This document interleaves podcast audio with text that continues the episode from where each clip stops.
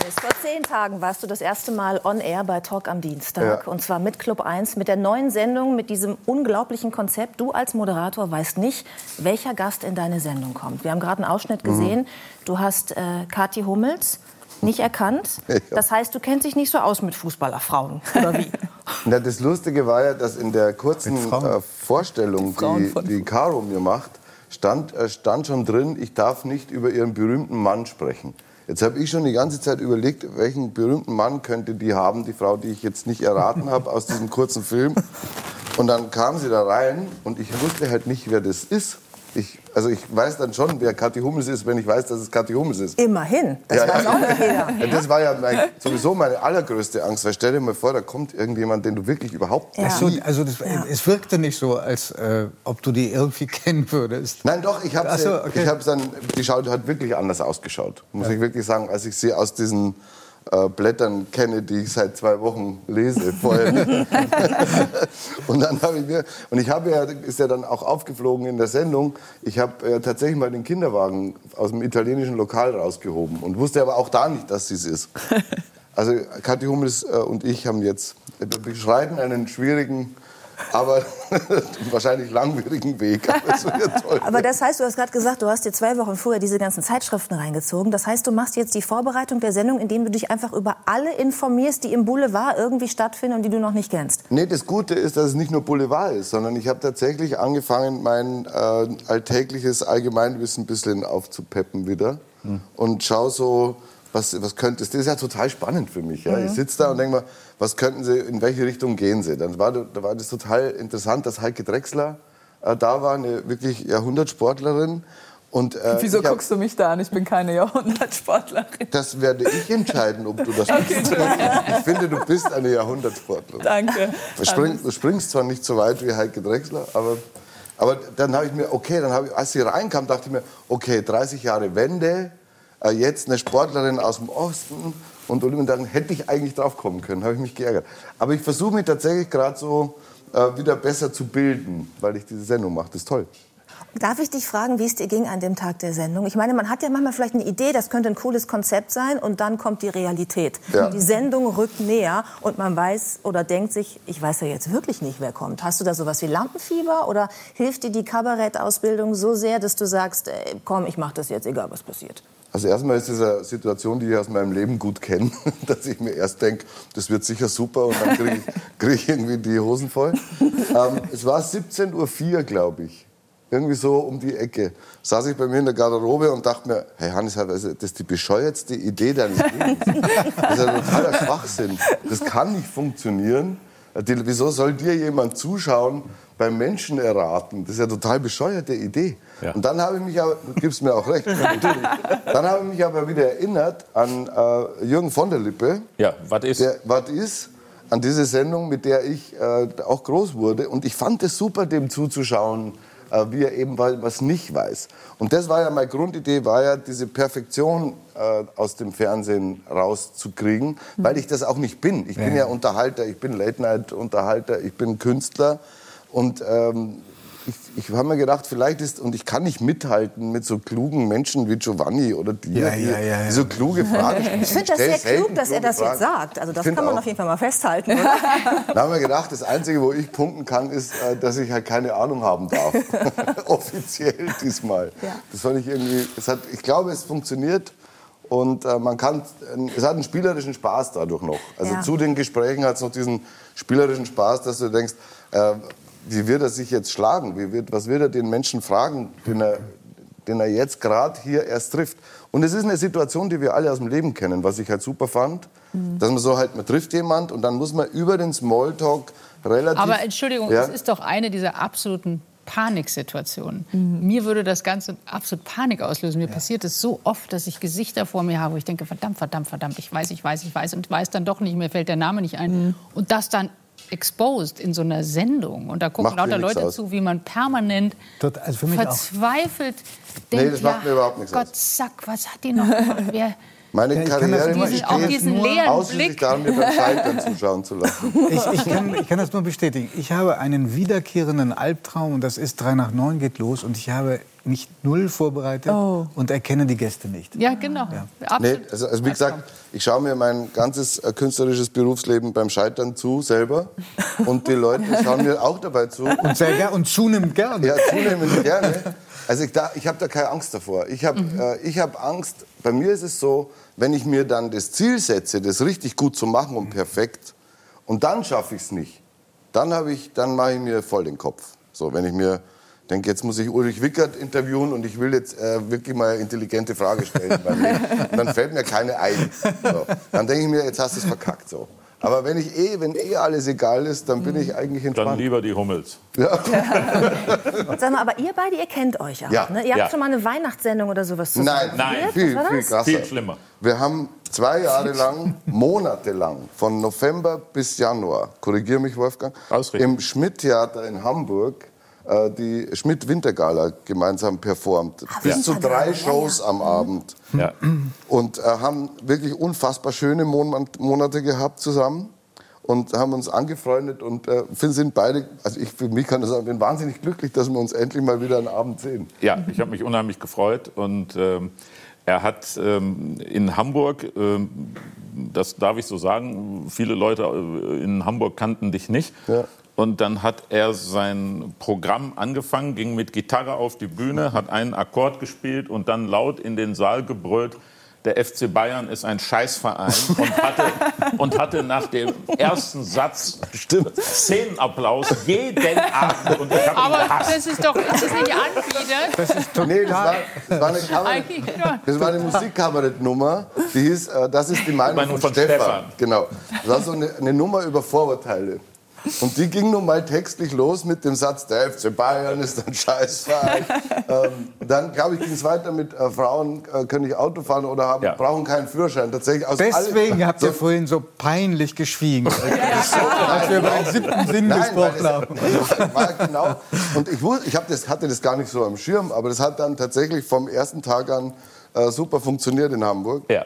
Und ich, wir, haben, wir haben eine unfassbar gute Zeit gehabt, weil wir waren beide tatsächlich noch relativ äh, unbekannt und Ja. waren in dieser Schmidt-Wintergala und haben jeden Abend, jeder 20 Minuten sein Set gespielt. Bis zu dreimal am Abend, was die beste Schule war für die Bühn- Bühnenarbeit, die man haben kann. Ja. Monatelang immer das gleiche Set, jeden Abend bis zu dreimal. Von sehr angetrunkenen Zuschauern. Sehr angetrunken. Und später am Abend waren wir dann auf dem gleichen Level. es soll vorgekommen sein. Wir sind dann immer in eine Kneipe gegangen auf dem Kiez, die gibt's nicht mehr. Karens Treff. Ja, Karins Treff.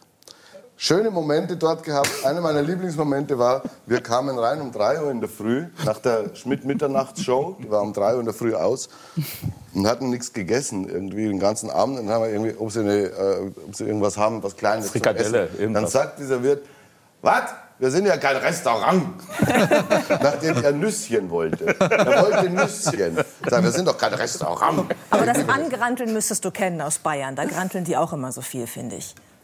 Oder? Ja, ich, aber du, wir kennen uns ja jetzt. Ich bin ja kein Grantler. Na, du nicht. Nein, überhaupt aber die anderen alle. Ja, es gibt schon viele. Die sitzen halt da und warten, bis das Leben vorbeigeht. Das ist ja auch eine Möglichkeit. Mit Apropos Leben, gutes Stichwort. Wir wollen so ein bisschen eintauchen in Okay. dein Leben, in deine Biografie.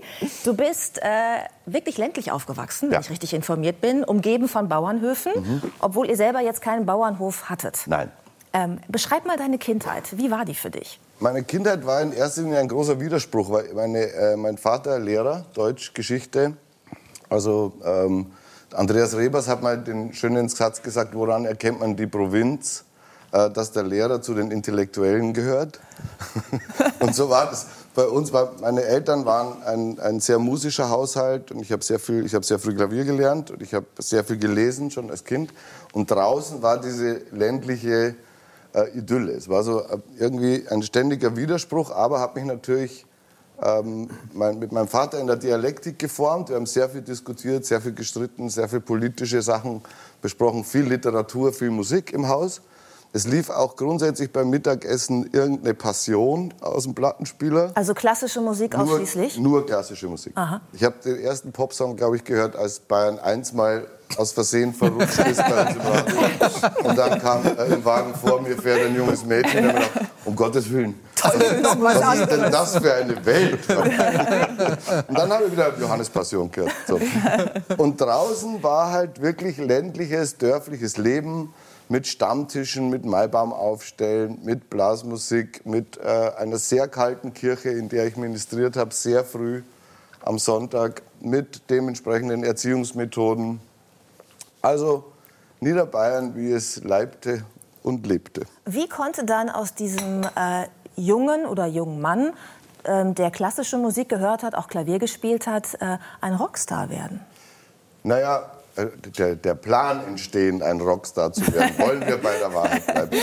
Äh, Es war so. An einem Lied im Wagen vor mir fährt ein junges Nein, es war, es war tatsächlich Das so. kennst du gar nicht mehr, oder? Ja, ich Das war ein Schlager der das noch? 70er Unfassbar Jahre. Schlager. Ja. Unfassbar In der grausam. Ente, der fuhr doch in der Ente. Ja, der fuhr hinter diesem ich Mädchen her allerdings und nicht, den Song. Immerhin Ist der fuhr die eigentlich Frau das Auto und war nicht und er fuhr hinterher. ja, ist ja nachgestiegen Und er, eigentlich. nein, er fand es schön, dass die so gemütlich vor ihm hergezockelt ist und sie hatte Angst, weil sie gedacht hat, sie wird gestalkt von ihm. Und Ach dann so. fährt sie ab und dann sagt er, bye bye, mein schönes Mädchen. Genau Willst so du den. Text kennen, verdammt. Nein, Wolfgang ist textsicher und zwar bei ja, allen natürlich. Schlagerliedern. Bei allen Schlagern. Ja, ja, ja. Ich weiß, es ist ganz schrecklich, was, was ihr alles auswendig weiß.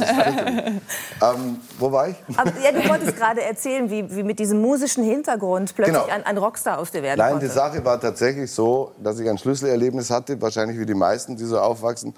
Ähm, zu meinem 14. Geburtstag kam unser Oberministrant, heute Pfarrer, ein sehr weltoffener, toller Mensch, und schenkte mir von Pink Floyd The Wall.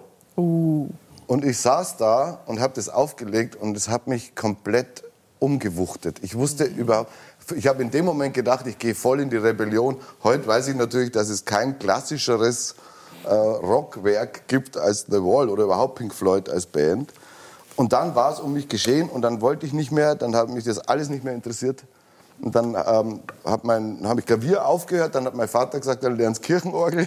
dann ich, bin ich in die Kirchenorgelstunde gegangen und neben der Kirche äh, gab es einen Proberaum von der Band.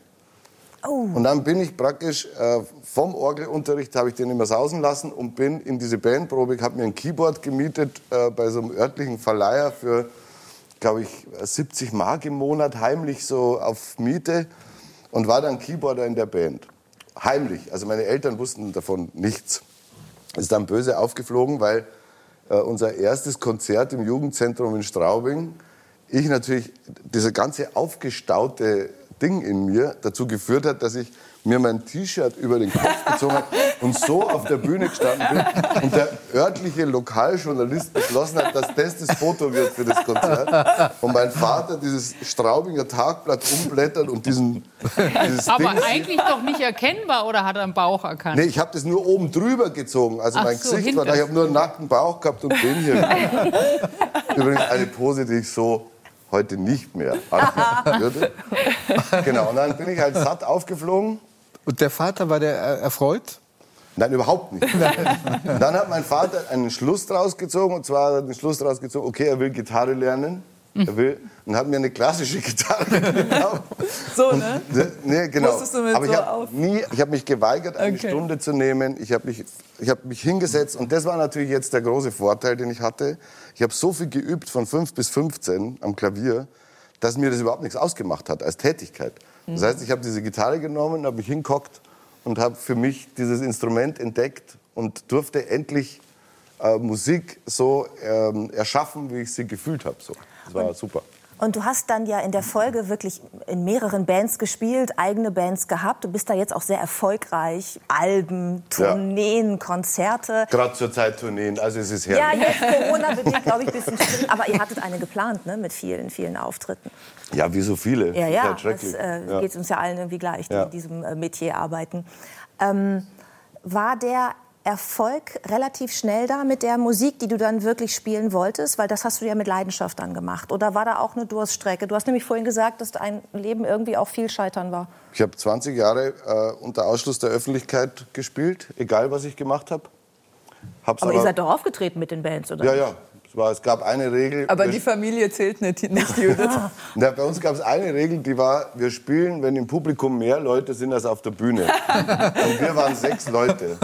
Ab sieben haben wir gespielt. Und dann hatten, das werde ich nie vergessen, wir hatten eine, eine der größten Banddiskussionen war in Grottenmühl bei Rosenheim. Warum ich diesen Ort weiß, ich weiß es nicht. Da gab es eine mega Diskussion, weil es waren sechs Leute da und ein Journalist. Und es wurde heftigst diskutiert, ob der Journalist ein, ein Lloyd ist oder nicht.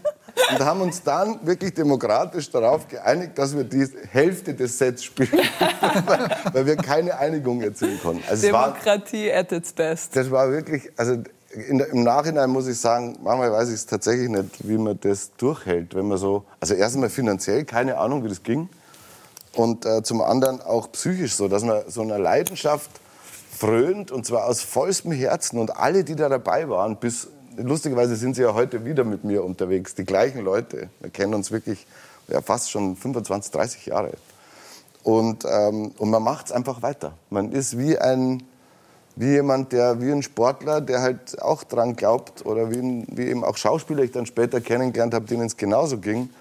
Du gehst deiner Leidenschaft nach und wenn du halt nicht durchhältst, dann kannst du es vor dir selber nicht verantworten. Und ich habe wirklich versucht, einmal habe ich versucht, äh, ein Vorstellungsgespräch zu besuchen. Das war wirklich unglaublich. Da haben wir gedacht, so, jetzt geht überhaupt nichts mehr. Jetzt, äh, ich, jetzt bewerbe ich mich bei einer Softwarefirma für die Marketingabteilung. Dann quatschen wird ja irgendwie noch gehen. So. Dann fahre ich dahin, dann sitz ich, stand ich im Auto auf dem Hof von dieser Firma und dachte mir, wenn ich da jetzt reingehe, dann habe ich alles, was ich bis jetzt gefühlt und gemacht habe, äh, kaputt gemacht. Das kann ich nicht. Ich habe es nicht geschafft. Bin wieder gefahren. Du bist gar nicht erst reingegangen. Nee. Du bist vorher gefahren. Ja, Gott sei Dank, sonst hätten wir ihn jetzt nicht auf der Bühne Ja. und auch als Kollegen äh, im, im ersten. Allerletzte Frage mit der Bitte um eine kurze Antwort. Oh, ist meine. Lieblingsjournalistische Frage. Das könnte ich zum Beispiel schon wieder nicht. Wir versuchen es. Okay. Was hast du aus dieser Zeit, die du gerade beschrieben hast, diese Zeit auch des Scheiterns und des sich auch noch mal Suchens und Fragen, ah, ist das das Richtige, mache ich doch was anderes. Was hast du da gelernt, was du heute als Moderator und äh, wirklicher Rockstar einsetzen kannst? Ähm, ohne pathetisch zu werden, ich glaube, äh, Dankbarkeit. Für jetzt empfinde ich eine wahnsinnig große Dankbarkeit, dass es jetzt ist. Ähm, Empathie, dass mir, äh, dass es nicht möglich war. Du kannst nicht unerfolgreich unterwegs sein, wenn dir andere Wurscht sind. Du musst es zusammen machen. Du bist teamfähig, du bist äh, fähig zu Freundschaften, zur echten Freundschaft. Du bist fähig zur klaren Rede. Du kannst dich durchsetzen, mit, ohne ein Arschloch sein zu müssen. Und das habe ich gelernt und äh, dass ich ähm, mich selber wahnsinnig gut kennengelernt habe. Ich weiß wirklich, glaube ich, relativ gut, wer ich bin durch diese Reise. Wir dich jetzt auch ein bisschen mehr. Dankeschön, Hannes Dank. Ringelstädter. Danke.